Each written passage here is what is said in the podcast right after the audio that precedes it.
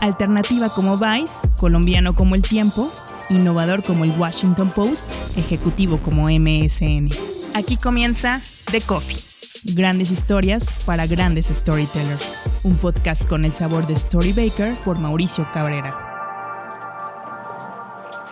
The Coffee con Gustavo Serrano. Hola Mau. ¿Cómo estás? Todo bien, gracias. Director de Publishing de BuzzFeed. ¿Qué ha ocurrido con BuzzFeed? Porque mucho en estos últimos meses se centró en hablar de la crisis que golpea a BuzzFeed. Se nota mucho la crisis de BuzzFeed o las complicaciones, pero al final también todos sabemos que es una situación comprometida para todos los medios de comunicación. Sí, fíjate, no diría que es una crisis en BuzzFeed, creo que en general todos los medios de comunicación, sobre todo los que estamos en digital, estamos pasando por una transformación muy grande. Hay que enfocar baterías y pues nada, decidimos meterle pila, batería, ganas y esfuerzo a lo que nos sale bien eh, y a lo que sabemos hacer mejor para que es hacer contenido para la gente, hacer que se la pasen bien bajo todas nuestras marcas. Eh, y pues nada, en eso andamos desde hace unos meses. ¿Dirías que se dio alguna modificación a partir del cierre de BuzzFeed News? ¿Incorporaste hasta cierto punto algo de este tipo de contenido? Entiendo, sin todo el proceso de investigación que se requiere y demás, pero ¿fortaleciste de algún modo el contenido noticioso o se volcaron de lleno a entretenimiento? Nos fuimos completamente a entretenimiento. Yo creo, y también es una parte de visión de la compañía, de la parte de noticias, no podemos hacer periodismo si no está bien investigado. Y no vamos a estar compartiendo fake news y ya tenemos demasiados lugares, cuentas y gente que comparte fake news como para nosotros seguir abonando. Entonces, no, nos fuimos totalmente a entretenimiento. Como la marca BuzzFeed. Eh, creo que también hay mucha gente que no sabe que BuzzFeed son más marcas. Tasty es la principal, que mucha gente no sabe que Tasty también es de nosotros. Entonces, también ahí tienes otros nichos de mercado, como comida o viajes y demás, pero puro entretenimiento. Tú llevas la parte de BuzzFeed, pero también alguna coordinación de Bien Tasty en México o cómo funciona el equipo hoy en día. Sí, acá en México tenemos, eh, estamos divididos en dos. La parte que se conoce como Brand BFO se llama BuzzFeed Originals, que es la marca BuzzFeed, la que todos conocemos. Y está la parte Media Brands. Media Brands implica bien Tasty, eh, Bring Me en español, que es nuestra vertical de viajes. Está Goodful, que es de estilo de vida saludable. As Is, que es de belleza, pero belleza, como lo dice el nombre As Is. O sea, no es como de maquillaje, sino si tú eres, es como body positive o todo positive. Eh, tenemos Playful, que es para papás. Eh, bueno, y está BuzzFeed News, que es la otra marca, que es la que no tenemos acá. Eh, ¿Cómo funciona acá? Hay un equipo de contenido para Media Brands, hay un equipo de contenido orgánico para nuestras marcas, y yo estoy a la mitad. A mí me toca que funcione el contenido tanto orgánico como pautado. Entonces sí estoy involucrado en planeación de Tasty, como también estoy involucrado en planeación de un quiz o de algún video de un viaje. Para ti, ¿qué empieza a ser más atractivo? Porque de pronto dejamos de pensar tanto en estas plataformas como generales y nos centramos en los nichos. Los nichos, ¿por qué? Porque los nichos generan mayor lealtad. Al final, pues alguien que le gusta la comida está más involucrado con la comida. Alguien a quien le gustan las mascotas está más involucrado con las mascotas. ¿Percibes que el futuro, más allá de BuzzFeed, de la industria en sí, va hacia estos nichos y cómo capitalizas no solamente con contenido, sino con con esquemas de suscripción, con distintos elementos promocionales, merchandising. Yo lo veo completamente que va para allá todo. Eh, creo que no puedes matar la marca de interés general. No solo hablo de BuzzFeed, hablo en general de todos los medios. Pero yo le invertiría todas mis fichas a los nichos. Y más o menos viendo cómo se mueve digital, redes sociales y demás, creo que es algo que está haciendo Facebook actualmente, que le está metiendo mucho punch a los grupos. ¿Qué son los grupos de Facebook? Son gente que comparte intereses en común. Ni siquiera ya es hecho por una marca o un publisher. Yo, Gustavo, amante de, no sé, las canicas, puedo abrir un grupo de fans de las canicas y me junto con banda que le gusta lo mismo que yo, que comparte mis intereses y eso está mucho más padre, ¿no? Se me hace más interesante. Y que seguro hay grupo de canicas. Seguro, seguro. que de hecho, de ahí me gusta mucho Reddit. O sea, a mí Reddit me fascina como red. Eh, aquí en México no es tan consumida como en otros lados, pero yo, por ejemplo, termino de ver una serie de Netflix y no me meto al Reddit de Netflix, me meto al Reddit de Dark y me pongo a leer exclusivamente cosas de Dark o de Stranger Things. Es mi ejemplo de, o sea, conecto más, ¿sabes? Y hace más sentido. ¿Y te parece que la industria en México ya lo entendió? Porque muchas veces cuando hablas principalmente con gente de negocios no ve la escalabilidad. Lo que sí ocurre en Estados Unidos, que como tú dices, llega a pasar incluso que la página de un show en particular tiene más seguidores o más impacto que el de la marca general. Pero eso en México como que no termina de pasar. O si pasa, no son los grandes grupos editoriales, sino más bien esfuerzos pues, de gente como nosotros que decide abrirlo. Exacto, no ha cuajado en México, pero lo cual me parece un área de oportunidad para todos los que estamos aquí y escuchando esto. La ventaja y desventaja de tener a los gringos aquí arriba es que vemos hacia dónde va, ellos van dos pasos adelante, vemos hacia dónde va la tendencia y podemos cachar esos movimientos hacia dónde se va moviendo todo y ahorita a mí se hace una gran área de oportunidad. Ahorita en México empezar a construir tus nichos de mercado eh, y crecerlos y cuando se convierte en una tendencia en uno o dos años, tú ya vas un pasito adelante. Y cuando hablas de BuzzFeed, siempre se le identificó y se le sigue identificando como uno de los grandes gigantes, también en términos de alcance en plataformas sociales. De hecho, yo siempre uso el comparativo para mostrar el poderío de la comida, de cómo Tasty tiene más likes que prácticamente todos los equipos de fútbol, salvo por ahí el Real Madrid y, el Barcelona. Pero ustedes, BuzzFeed, hoy día, ¿qué tanta relevancia le dan a las redes sociales, en particular a Facebook? ¿Ha cambiado, ha disminuido, que en muchos de los casos es lo que se ha hecho? ¿O ha aumentado? No, las redes sociales son importantísimas para nosotros, ¿no? Somos un medio nativo digital y como se consume, voy a hablar de México, el caso de México, la mayoría del tráfico viene de móvil, y la mayoría del tráfico viene de redes sociales. Eh, los chicos, la gente joven no está acostumbrada a entrar a un sitio web, como igual a nosotros ya medio chaburrucones nos tocó entrar al www.terra.com.mx diagonal deportes. No, no, no, están acostumbrados a sacar la aplicación, su red social, eh, la que les gusta, la que sea su punto de contacto y a partir de ahí entrar al contenido. Entonces definitivamente redes sociales es un medio importantísimo para nosotros. Hay que saber identificar qué red social es para qué nicho de mercado, porque también ese es un error, creer que puedes publicar lo mismo para todas, con el mismo tono y en la misma manera manera. Eh, pero no, redes sociales me parece que es vital. Claro que ha cambiado la relación porque las redes sociales en sí mismas van evolucionando y van cambiando, ¿no? Facebook como es ahorita la distribución no es igual que como cuando sacamos nuestra cuenta hace 10, 12 años. Lo mismo con Twitter. Eh, creo que te tienes que ir adaptando y tienes que ir aprendiendo cómo se van moviendo pues, las audiencias de cada red. Para ti el caso de Twitter, ¿qué tanto valor tiene? Porque muchas veces que lo analizas dices, sí, esta interacción, esta posibilidad de estar en contacto muy personal con la gente tiene valor, pero cuando tú ves lo que te genera de tráfico, pues por lo general no se compara con lo que te entrega Facebook. ¿Qué valor tú le pones a Twitter? Que además es una plataforma que es curioso porque en efecto los publishers, como que decimos, no nos genera mucho tráfico, no tiene tanto beneficio, pero hoy es el conducto en el que se gobierna en Estados Unidos, hasta cierto punto en México, y así está pasando en distintas partes del mundo, sí. A mí me llama mucho la atención lo del presidente de Nicaragua que está literal gobernando por Twitter. Sí, claro, Twitter a mí no, no me da tráfico como al resto de los publishers, pero no puedes subestimar una red social que es la que te da la comunicación más directa con los usuarios. No tienes ese nivel de comunicación en Facebook o en Pinterest eh, o en Instagram, porque aquí estás a un tweet, a un mensajito de que te lea o tu medio favorito, o tu estrella favorita, o tu cantante favorito. Eso es más increíble. Por el otro lado tiene la cosa del second screen. Eh, nosotros somos un medio de entretenimiento y tú lo haces, todo lo hacemos, estamos viendo la serie, el partido de Fucho, el Oscar y estamos viendo el celular. Entonces, ¿qué mejor manera de conectar con un medio de comunicación con nuestra audiencia que lo mismo que están viendo si es la final de la Copa Oro y acaba de fregarse el codo, eh, pues hacemos un meme en ese momento y conectamos con nuestra audiencia y hablamos con ellos o vemos Masterchef mientras está terminando o lo que sea, ¿sabes? A mí se me hace el medio de contacto por excelencia con mi audiencia.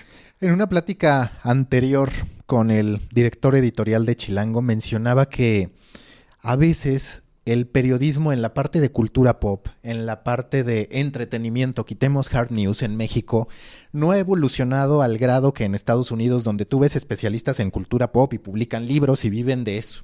Tú que estás en BuzzFeed, que es básicamente de cultura pop, ¿cómo dirías que se encuentra ese profesionalismo? Más allá de que es contenido de entretenimiento, pues a uno de repente le resulta impresionante ver que se estrenó Stranger Things y el detalle que te presentan en distintos sitios estadounidenses sobre los episodios, sobre la producción, sobre el elenco. Con Game of Thrones creo que fue el gran caso. Ustedes por supuesto reaccionaban muy a su estilo, pero ¿consideras que falta tanto por parte de la audiencia como de los creadores de contenido una mayor profundidad independientemente de si lo haces entretenido o no? Sí, sí, sí. Creo que también acá en México nos ha faltado diversificar la oferta de medios de entretenimiento de cultura pop. Creo que los que hay están muy centrados en un tipo de entretenimiento que no necesariamente es como este entretenimiento gringo, vamos a llamarle. Y faltaría profesionalizarlo un poquito más, diversificarlo en el país. Creo que también es una gran área de oportunidad ahí. Por ejemplo, a mí me encanta Volture. Siempre que termina un episodio de, por ejemplo, de Big Little Lies, que la veo los domingos en HBO, termina y está el recap en Volture. Y me encanta como ese análisis que hace Volture, ¿no?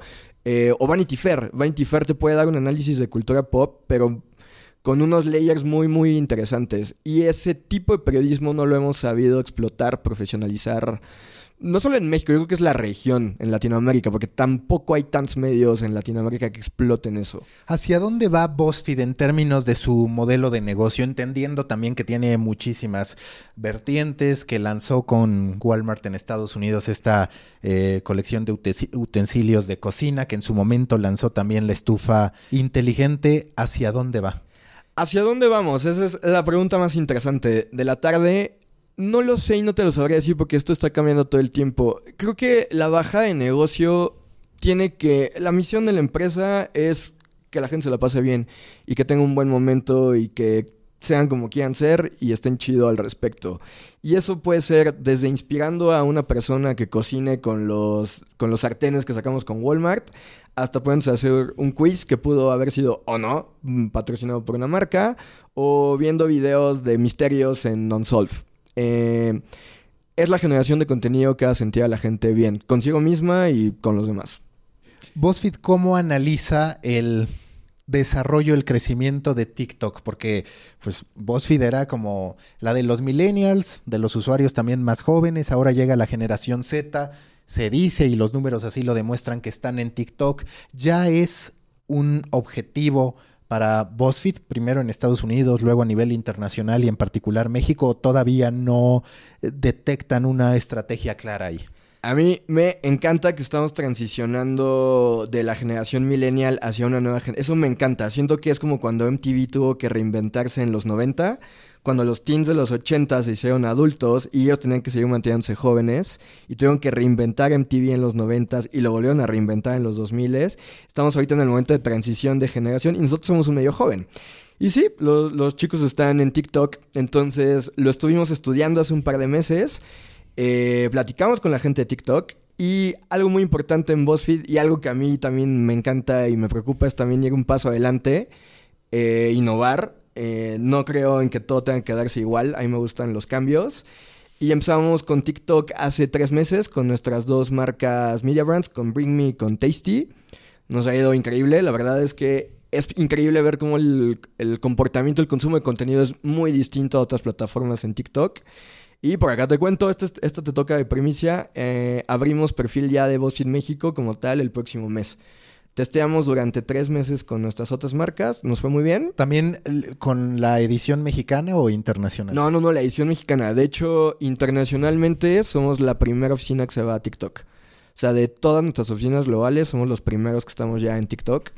Y nos ha ido muy bien, la neta. ¿Qué dirías que es lo que has aprendido de TikTok? Porque muchas veces es difícil no entenderlo, pero encontrarle el valor al contenido. De repente podríamos decir en cierto modo que es una especie de Vine al que le sumas música, hay mucho contenido repetitivo hasta cierto punto y también está todavía esta duda de cómo logrará incorporarse a este entorno el tema de comida, el tema de viajes, el tema de deportes, que además son estratégicos para TikTok, que quiere crecer a partir de eso, de generar contenido que lo haga, digamos, más amplio, no tan cerrado a chavitos, por así decirlo. Sí, justo. O sea, por lo que he platicado con TikTok y por cómo veo que se han movido las cosas, ellos también están intentando salirse de este concepto que es de chicos muy chicos con música y diversificar el contenido hacia otras áreas.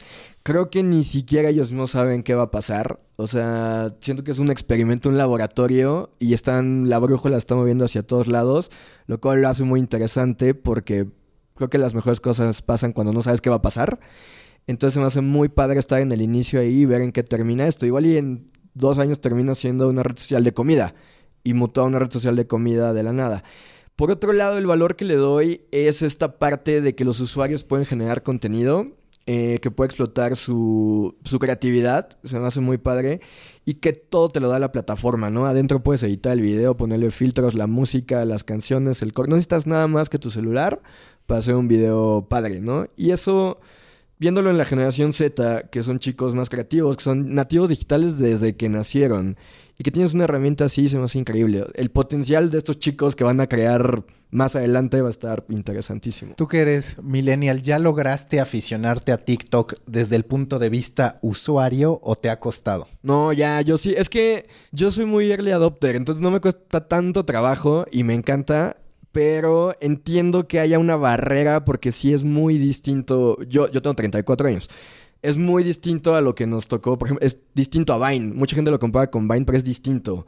Desde cómo escaroleas, desde cómo es el formato del video y lo que ves. Entonces entiendo que hay una barrera. Eh, a mí me encanta, me divierto mucho. Les recomiendo que lo vean antes de dormir, se van a una carcajada. Muy sí, te puedes quedar bastante rato. Y otro punto que creo que sí es relevante es que no necesites tantos amigos para empezar la experiencia, que tú llegas y ya hay algo para ti, empiezas a consumir y no necesariamente tienes que estar preocupado por esta interacción con muchos otros usuarios. Sí, de hecho pues no se llega a nadie, eso se me hace padrísimo, o sea, puedes, puedes hacer tu perfil sin de entrada está increíble que no estén tus papás. O sea, si tú eres un chico de 15 años, está increíble que no estén tus papás, no le van a entender.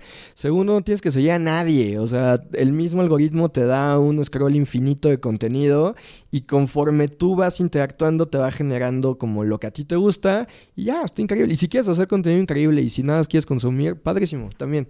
Está padre. Algunos de estos casos particulares o posteos que hayas hecho que hayan llamado la atención en TikTok, tanto con Bring Me como con Tasty, de qué fueron, digamos. Mira, por ejemplo, un, insight que el primerito que nos surgió con Tasty, nos fuimos con la finta de que dijimos, claro, pues son chicos, es una red social muy visual, vamos a subir postres y postres que sean fáciles de hacer. Entonces subimos recetas de paletas con chocolatitos en forma de osito, de arcoíris, o sea, nos fuimos, pero con toda la finta. Y resultó que no. Lo que más funcionó era comida salada, más complicada de hacer. Este hamburguesas rellenas de queso, cortes de carne barbecue con no sé qué salsas. Entonces fue interesante cómo no hay que dar por sentado la audiencia y los insights de la audiencia, pero sí tienes que experimentarle. Eh, en la parte de viajes también fue muy interesante. Bring Me es una marca global. Nosotros administramos la parte de Latinoamérica. Y Bring Me, obviamente, como marca global, tienes destinos en Europa o en Asia y demás, y funciona muy bien en Latinoamérica nos gusta viajar en Latinoamérica. Entonces, los viajes, las experiencias que más le gustaban a la gente eran en Perú, en Argentina, en Chile, ¿no? Y eso. ¿Por qué? Y te vas a la realidad, ¿no? Clase media Latinoamérica no es tan común que puedas pagar un viaje a Europa o que te puedas ir a Estados Unidos. Entonces, así diseñas el contenido para acá. Cuando tú comparas el presente de Snapchat, que parecía que iba a ser la plataforma que conquistara a la generación Z o a los millennials más jóvenes y lo que hoy presenta TikTok, ¿crees que Snapchat no le va a llegar ese momento de reinado? Porque Facebook en primera replicó muchísimas de sus eh, principales funciones. Y por otro lado ahora está TikTok. Para BuzzFeed también hay una especie de bajar el interés a Snapchat.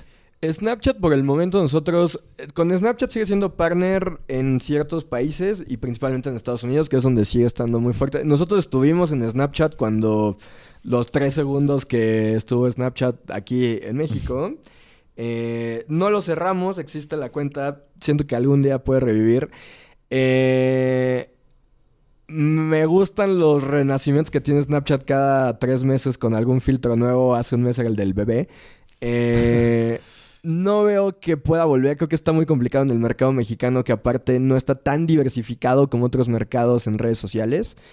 Eh, creo que aquí está muy concentrado el mercado. Eh, TikTok se me hace interesante porque puede ser el primer punto de encuentro para generación Z, para chicos más chicos, que igual no necesariamente van a bajar las aplicaciones que tú y yo tenemos ahorita en el celular. Por eso es que le estoy dando, que digo, creo que ahí hay algo interesante que puede pasar. Que el caso de Snapchat a mí de repente me recuerda al de Telegram, porque no sé tú, pero yo, por ejemplo, me gusta mucho más Telegram que WhatsApp. Y la gente cuando no funciona WhatsApp descarga Telegram y se da cuenta, pero aún así, como sus amigos están en WhatsApp, se regresa a WhatsApp. O sea, la costumbre nos lleva a aceptar una peor experiencia o menos recursos Y Snapchat también va adelante en tecnología. Históricamente ha Sí. ido adelante en tecnología que Facebook, pero al final no termina de cuajar, en particular en los mercados latinoamericanos, como dices. Y es que, ¿sabes qué? Cuando... O sea, esta función de las, de la, del contenido que era efímero, que era muy novedoso, que era muy interesante y no te lo daba ninguna otra red, estaba padrísimo. Y logró que mucha gente se saliera de las plataformas, voy a decir, tradicionales, Facebook, Twitter, las que ya estaban, hasta Snapchat, se moviera para allá, que es muy complicado jalarte audiencia a una red social nueva. Mucha gente se movió para allá. Creo que el no ya sabría llamarlo error o qué fue, fue cuando Instagram lo replicó. Y digo, fue este tema de que Facebook quiso comprar Snapchat, Snap- Snapchat no se dejó, entonces Facebook dijo, órale va, entonces yo meto la misma función. Ya había muchísima más base de gente en Instagram y fue justo, o sea, fue esta... Era más fácil tenerlo en la red que ya usabas, ¿no? Ese uniqueness se lo quitaron a Snapchat, pero sí, la tecnología sigue estando increíble. Ya hay que ver si no intenta Facebook hacer lo mismo con TikTok, que lo veo complicado porque el propio Instagram ya ha empezado a tener sus críticas. Creo que el producto estaba listo para Stories, pero no lo veo listo para replicar lo que hace TikTok. Yo tampoco, y creo que también Instagram y Snapchat compartían demográfico. No veo ahorita que otra comparta el demográfico de TikTok, la verdad. O sea, no veo otra que esté en ese demográfico. En su momento BuzzFeed hizo eh, una serie para, para Netflix, formato largo, 22, 23 minutos. Ahora está Quibi, que habla de convertirse en el Netflix de formatos cortos en video, que saldrá por el 2020. Para ti, ¿cuál es el camino? ¿O son los dos? Por un lado, esta producción de formato largo de 22, 25 minutos, quizás hasta una hora, o estos formatos cortos hechos para móviles que ya se vendan también como series. Si tú tuvieras que apostar a uno de los dos, ¿a cuál sería? Hablando del 2020-2021. Híjole, no sé, ¿sabes qué? Te preguntaría para quién se los vas a mandar. O sea, creo que también ahí importa mucho el demográfico y a quién es. Creo que si es para para ti, para mí, creo que podemos consumir un formato más largo porque estamos acostumbrados. Y yo le apostaría a formatos largos. Pero si me hablas de una persona de 15 años, no le voy a dar un formato largo. O sea, le voy a dar un formato pequeño para cons- consumirse en mobile y que sea light, rápido, conciso. O entender también que hay momentos para el consumidor. A mí me pasa, por ejemplo, con podcast, que hay veces que sí decido escuchar el de una hora o hasta dos, y otras que digo, esto de 10 minutos, donde te da esa sensación de logré terminar, es como avanzar, digamos, de Sí. logro desbloqueado. Sí. Creo que eso también va a pasar. Sí, de acuerdo, exacto. Me pasa lo mismo con películas, con series de tele. Hay series de televisión de 15 episodios de una hora que digo, me los echo. Y hay series de televisión que digo, necesito que sean 8 episodios de 20 minutos o no me la voy a dar. O sea, también depende el contenido, lo que haya, también. También depende mucho de eso. ¿Qué pasó con podcasting en BuzzFeed? Porque en su momento le apostaron fuerte, después bajaron un poco la cortina en medio de toda esta turbulencia. ¿Habrá algún tipo de resurrección de este formato? Por ahora sí lo dejaron de lado. La operación de podcast cerró en Estados Unidos. Acá no teníamos operación de podcast, no hemos tenido operación de podcast. Eh, también tenemos, es lo mismo, ¿no? Siempre los mercados son muy diferentes. Mientras que tal vez en Estados Unidos se estancó o el momentum de los podcasts llegó como a la curva y se estancó por allá. Latinoamérica está boomeando en el formato muchísimo, más que cualquier otra región. Entonces, pues para eso tenemos oficinas locales, ¿no? Para que nos ajustemos a los mercados locales, al consumo local. Eh, a mí me encantaría que tengamos un podcast dentro de BuzzFeed México. No es algo que tengamos ahorita en producción o que esté a la vuelta de la esquina. Pero finalmente para allá están moviendo también las audiencias, ¿no? O sea, Spotify tiene una penetración muy fuerte acá en la TAM. El formato está penetrando muy fuerte. Principalmente Argentina, México y Chile son los que están produciendo una cantidad impresionante del formato. Eh, y pues está interesante. Entonces a mí me gustaría explorarlo un poquito más. Eh, y ver qué se puede hacer por allá. Y que de repente llega a ser complicado porque cuando tú ves los podcasts más escuchados, muchos son de influencers. Digo, ahí está el caso de Se Regalan Dudas, que no es de influencers, pero aún así sí es de al menos Leti Sagún, que te- tenía ya un impacto a partir de haber sido novia de Chicharito y otra serie de, de factores que ayudaron a que estuviera eh, en un umbral, por así decirlo. Pero sí se ve ahí una oportunidad. Cuando tú visualizas, si tuvieras que escoger videos o podcast, ¿por qué te irías? Entiendo que el CPM en video es mejor y que hay mayor claridad, pero también está toda esta tendencia de ya no vamos a estar frente a una pantalla, sino que simplemente escuchamos y esa es una ventaja para el podcasting. ¿Me preguntas personal o me preguntas para... Personal, si quieres. Personal. Ah, no, a mí me gusta el video. O sea, yo soy... Yo voy cuatro veces a la semana al cine, veo por lo menos dos series a la semana. O sea, yo soy muy visual, estoy acostumbrado.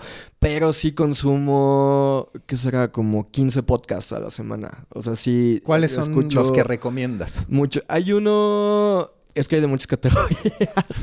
Me gusta muchísimo. Mi primer podcast por el que le entré al mundo de los podcasts fue. Es un podcast argentino de cine que se llama ¿Qué meses después de escuchar?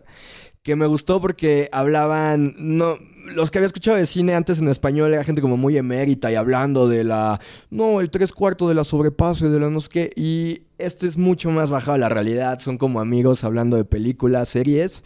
Y no es la película que ganó la Berlinale, o sea, es Detective Pikachu, ¿sabes? Y eso me gusta mucho.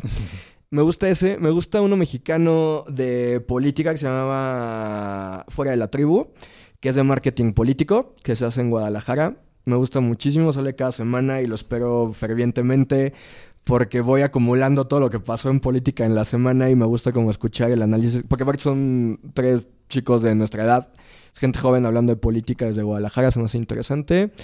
¿Y qué otro me gusta muchísimo? Me gusta mucho, es que esas es ya mis ñoñerías de marketing y demás. Escucho Social FM los lunes, igual como para estar al día en lo que pasa en digital y demás, que también es mexicano. Diría esos tres. Muy bien, ahí está el top 3 para que la gente los pueda escuchar. Es increíble cómo hay de todo. O sea, al final sí los podcasts son un, Netflix en audio en el que además te vas sorprendiendo de la especialización. Casi, casi el que quiere solamente anime puede encontrar una alternativa. El que quiere solamente comida puede encontrar una alternativa. De hecho, puse un tweet hace que será como dos, dos meses. Puse un tweet para que quería hacer, esto no pasó, o va a pasar en algún momento. Yo no escribo en BuzzFeed, porque, principalmente porque no es mi trabajo escribir en BuzzFeed y porque no tengo tiempo. Cuando tengo tiempo me pongo a escribir. Quería hacer un post con recomendaciones de podcast de Latinoamérica. puse un tweet, les puse, amigos, recomiéndenme su podcast favorito. Voy a hacer un, post. Yo dije, me van a llegar 30, 50, me llegaron 900. Entonces, ni siquiera tuve tiempo de curar la, la lista pueden entrar a mi Twitter y buscar ahí ese tweet si están buscando recomendaciones, porque me llegaron de todo tipo, de todos los países de Latinoamérica y está bien padre, la verdad. Y que lo interesante es no es tanto que sea una audiencia masiva, que es cierto que hay un fenómeno, sino que es una audiencia apasionada la que escucha sí, Sí, sí, sí. Se me hace increíble el fenómeno de los podcasts. Me recuerda mucho, pienso mucho en mis abuelos escuchando el radio. O sea, me acuerdo mucho yo de niño, mi abuela era fanática del XW y a la hora de que fueras a la casa de mi abuela estaba la XW puesta, hablaba de los locutores como si fueran sus compas, este, se sabía la programación. Y creo que pasa lo mismo, ¿no? Como que el formato del podcast te da una cercanía que como que el radio medio estaba en transición, muchos dejamos de escuchar radio y como que regresó el podcast a revivir ese formato. Y recordamos que hay gente cool atrás de una bocina, eso se me hace bien bonito. Sí, y el fenómeno en que está derivando primero en Estados Unidos y ahora en México, que ya se regalan dudas, sold out de sus grabaciones en vivo. Y parece que es una tendencia.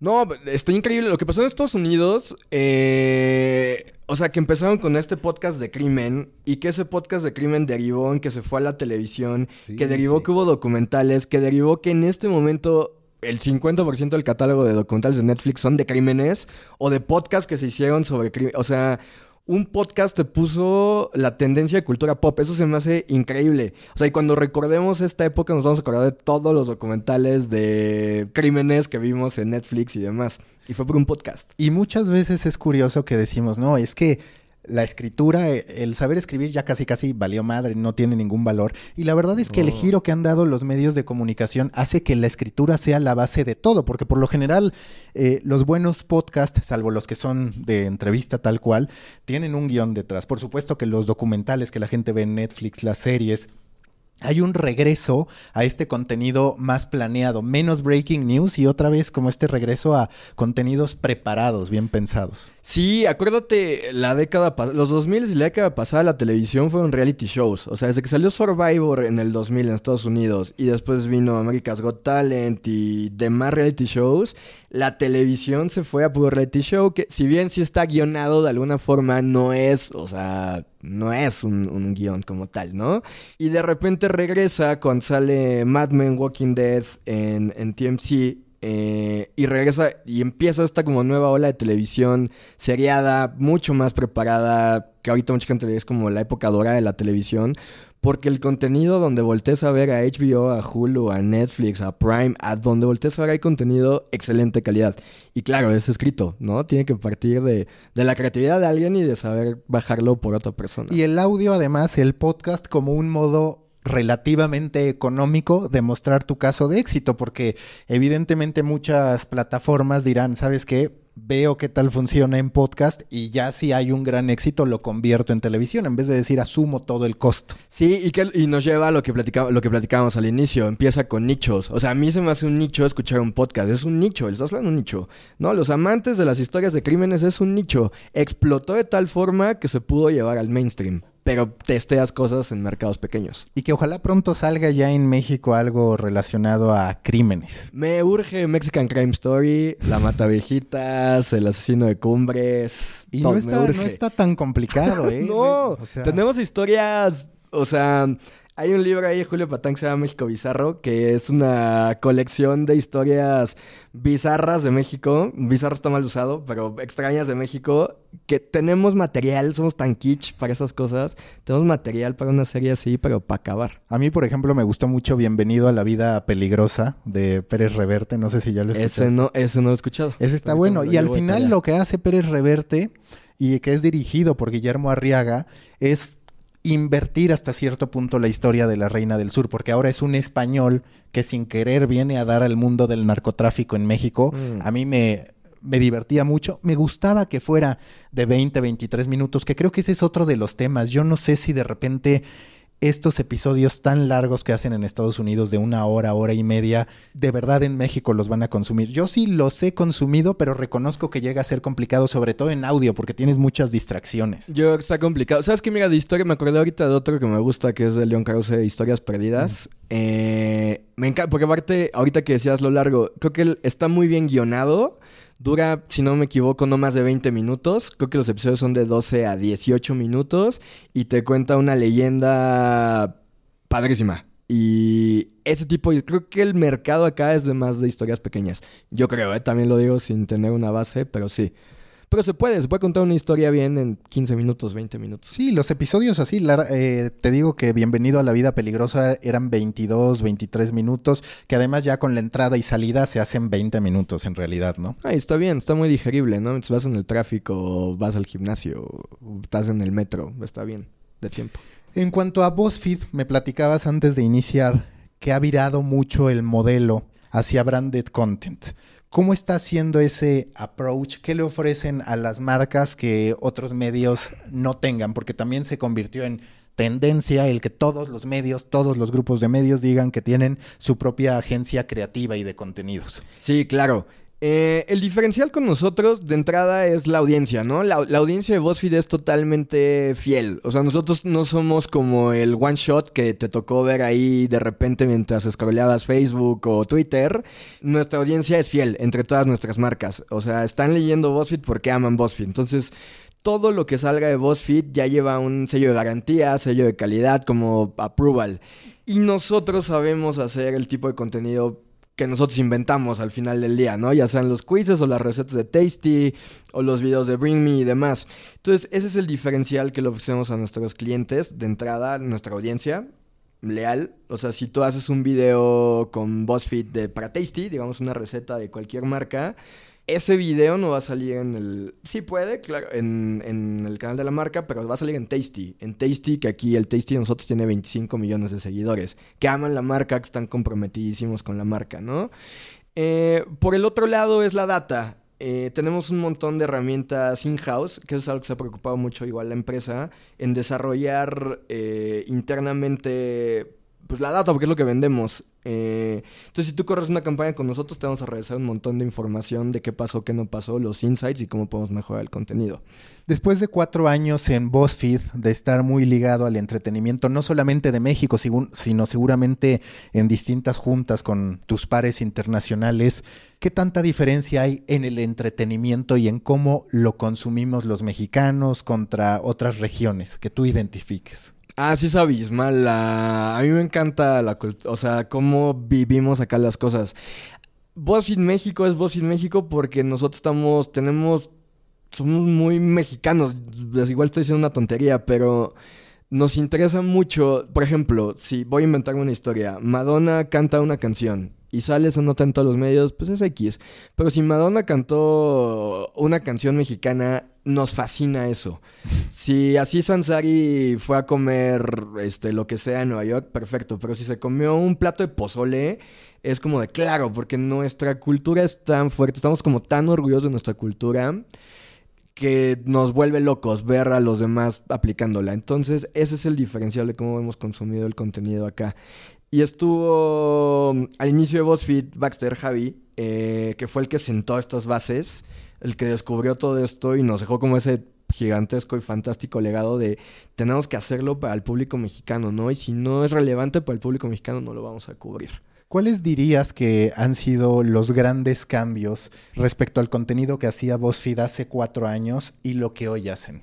Hemos evolucionado muchísimo, ¿no? Primero empezamos testeando lo que iba a pasar eh, y hemos ido, eh, lo que hay un, un guideline entre nosotros que se llaman los passion points, en donde que es, vuelvo a lo mismo, los nichos, en donde la gente, los temas que hacen que la gente realmente se apasione y se involucre y demás. Entonces tal vez pasamos a hacer contenido muy general, a hacer contenido más especializado. Eso es totalmente medalla de la editora actual, que se llama Vivi, eh, que descubrió cuáles eran los passion points de nuestra audiencia, los delineó, les dio un formato, una identidad, y es lo que ahora pues, nos...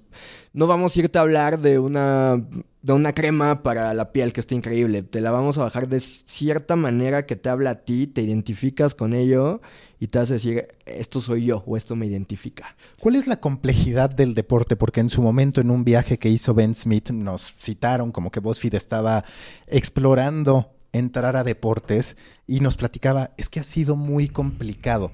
Es que en realidad el usuario no es tan fiel a esa pasión o es que es difícil generar contenido distinto. ¿Cuál dirías que es la razón por la que BuzzFeed no se ha atrevido del todo a entrar a deportes? Y obviamente tú, que a veces sí generan contenido deportivo, sobre todo cuando hay un gran evento. Sí, hemos tenido, de hecho es muy interesante el tema de y también creo que tiene que ver con las diferencias de los mercados, ¿no? El público deportivo en Estados Unidos es radicalmente diferente al público deportivo acá, ¿no? O sea, lo, lo estaba viendo en la el domingo viendo los partidos, o sea, todo el día vi fútbol, ¿no? Vi la final femenil en la mañana, la Copa América en la tarde y la Copa en la noche. ¿Ves las diferencias de cómo viven los aficionados europeos y latinoamericanos del fútbol y cómo, o sea, se veían tetísimos los americanos en el estadio intentando, mientras que tienes las barras en Sudamérica o tienes las porras en Europa y los gringos no tienen ese, esa pasión, lo viven diferente a como lo vivimos acá. Es creo que de origen el deporte tuvo una especie de pausa en Estados Unidos, que no es que no sean deportistas, pero viven esa pasión distinto a como la vivimos acá. Eh pero es algo que hemos explorado y que hemos querido entrarle con más ganas. Hemos cubierto Juegos Olímpicos y nos fue muy bien. Hemos cubierto Copa del Mundo, nos fue muy bien. Eh, yo creo que vamos a cubrir Panamericanos también, que son en unos días. Y estoy seguro que nos va a ir bien. Creo que el chiste es encontrar la identidad. O sea, cómo podemos bajar esa pasión hacia los deportes y trasladarla al lenguaje que tenemos en BuzzFeed. Y además que sea recurrente, que me parece que ese es el problema, ¿no? Al final, pues sí, durante el Mundial puedes encontrar temas, durante ciertos eventos, pero el día en que el América, el Pachuca entrenaron y no pasó nada más, debe estar, e, e, está complicado encontrar el ángulo de entretenimiento sin que ya sea, pues, banal 100%. Sí, claro, o sea, justo es nuestro approach. O sea, no nos vamos a convertir en medio tiempo ni le vamos a, ni le vamos a competir al récord, ¿sabes? O sea, tampoco vamos hacia eso. Como cuando récord reporta cosas de entretenimiento, no pretende convertirse en BuzzFeed. No es nuestro nuestro nicho, pero sí hay alguna manera de hablarles. El año pasado, cuando fue el Mundial, a mí nuestro post más leído del Mundial fue una entrevista que le hicieron a Paco Memo saliendo del partido, un medio, me parece que era francés, si no me equivoco, y Paco Memo respondió en francés y habló en perfecto francés. Entonces Luis, nuestro compañero, dijo, esto es oro molido. Agarró esa entrevista que aparte nadie la había visto. Hicimos un post diciendo Paco Memo hablando francés es lo más chingón que ha pasado en el mundial. Y se fue al diablo, ¿no? Y eso creo que es algo muy BuzzFeed, ¿no? No estábamos hablando de la goleada del, del Pachuca o de algo por el estilo. Agarramos algo como muy de cultura pop. Paco Memo es lo más cultura pop que puede existir. Hablando francés, tuvo interesante el approach y se fue al diablo. Los videojuegos, los eSports caben en BuzzFeed, han probado en algún punto. Sí, sí, sí, sí, sí. De hecho, para allá vamos también. Estamos moviéndonos. Estamos abriendo nuevos canales. Empezamos con YouTube en enero. Y pues lo que te decía, ¿no? En, en YouTube es una audiencia radicalmente diferente a la que tenemos en Facebook. Y parte importantísima de YouTube son los videojuegos. O sea, ahí te puedes echar cualquier cantidad de lives eh, de Fortnite y demás. Entonces, sí, creo que tenemos. Es lo que te digo, estamos en la transición generacional y tenemos que empezar a adaptarnos a lo que están hablando pues, la generación Z. Ahí están los videojuegos. ¿Cómo va a ser el approach? Estamos trabajando en ello. Las dos últimas preguntas de, de Coffee. Venga. Siempre. La primera, si tú tuvieras que recomendar un libro, una película, un documental que te inspire a contar más historias, ¿cuáles serían? Híjole, me la puse muy complicada. Un, cualquier pieza de contenido que me inspire en este momento a contar más historias. Me voy a ir con la última que vi porque es lo que se me está viniendo a la cabeza. Y poca gente, me sorprende que poca gente vea Dark en Netflix.